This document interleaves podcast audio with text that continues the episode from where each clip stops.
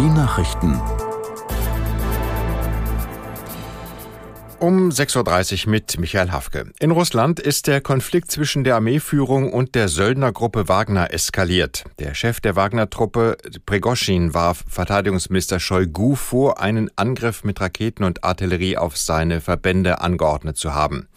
Aus der Nachrichtenredaktion Matthias Störmer. Bei dem Angriff wurden laut Prigozhin zahlreiche Kämpfer getötet.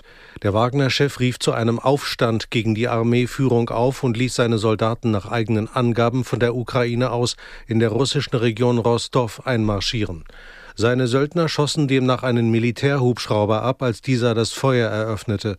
Die Angaben konnten zunächst nicht überprüft werden. Der russische Geheimdienst FSB rief die Söldner auf, Befehle von Prigozhin zu ignorieren und Schritte zu seiner Festnahme zu ergreifen. Das russische Fernsehen strahlte in der Nacht eine Sondersendung aus und erklärte, der Wagner-Chef sei in Ungnade gefallen. Präsident Putin wird offenbar fortwährend über die Sicherheitslage informiert. Die Wagner-Truppen hatten eine entscheidende Rolle bei der Eroberung der ukrainischen Stadt Bachmut gespielt. Bayerische Ermittlungsbehörden sollen monatelang Telefonate von Klimaaktivisten mit Journalistinnen und Journalisten abgehört haben. Betroffen ist nach Informationen der Süddeutschen Zeitung die Gruppe Letzte Generation. Die Anweisung für die Lauschaktion kam demnach von der Generalstaatsanwaltschaft München.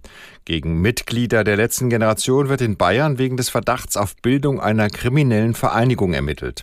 Von den Überwachungen betroffen war laut Bericht ein Festnetzanschluss mit Berliner Vorwahl, den die Gruppe als ihr offizielles Pressetelefon ausgibt.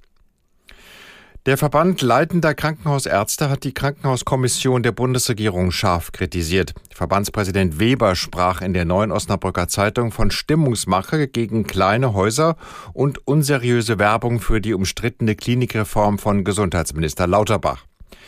Die Krankenhauskommission hatte am Donnerstag eine Analyse vorgelegt, wonach jährlich 5000 Menschenleben gerettet werden könnten, wenn Schlaganfallpatienten sofort in Kliniken mit Spezialabteilungen gebracht würden.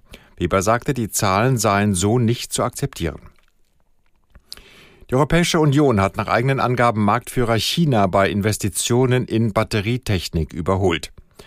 Kommissionsvize Šefčovič sagte der Welt am Sonntag, in Europa seien vergangenes Jahr dreieinhalb Mal so viele Investitionen getätigt worden wie in China.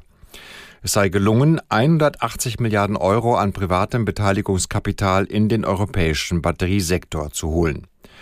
Der Europäische Rechnungshof hatte vergangene Woche gewarnt, dass der für 2035 geplante Ausstieg aus dem Verbrennungsmotor nicht gelingen könne, wenn die Batteriefertigung nicht deutlich ausgebaut wird. Im westafrikanischen Sierra Leone werden Präsident und Parlament heute neu gewählt. Etwa 3,4 Millionen Einwohner sind zur Wahl registriert. Aus Rabat Dunja Sadaki. Amtsinhaber Präsident Bio, seit 2018 im Amt, gilt als Favorit und tritt für eine zweite Amtszeit an. Sein stärkster Konkurrent ist der 72-jährige Camara, den er bei der Wahl vor vier Jahren nur knapp geschlagen hatte. Die bevorstehenden Wahlen sind die fünften Präsidentschaftswahlen seit dem Ende des Bürgerkrieges 2002. Sierra Leone befindet sich in einer Wirtschaftskrise. Die Folge der Corona-Pandemie sowie die Auswirkungen des Krieges in der Ukraine haben die Lebensmittelpreise in dem stark von Getreideimporten abhängigen Land explodieren lassen. Etwa 60 Traditionssegler werden heute zum maritimen Höhepunkt der Kieler Woche erwartet. Die Windjammerparade startet um 11 Uhr.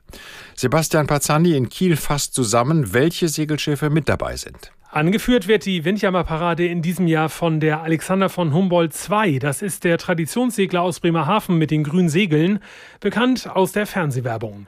Eigentlich wird die Parade ja traditionell vom Kieler Segelschulschiff Golf Fock angeführt. Sie ist aber noch unterwegs auf einer Schulungsfahrt und kann daher in diesem Jahr nicht dabei sein. Dafür gibt es viele andere schöne alte Schiffe zu sehen, zum Beispiel die Thor Heyerdahl und die Santa Barbara Anna. Ins Auge stechen dürfte die Kapitan Miranda. Das Segelschulschiff der Marine von Uruguay hat nämlich blaue Segel mit riesigen gelben Sonnen drauf. Und mit etwas Glück kann man die sicher auch vom Land aus sehen. Das waren die Nachrichten.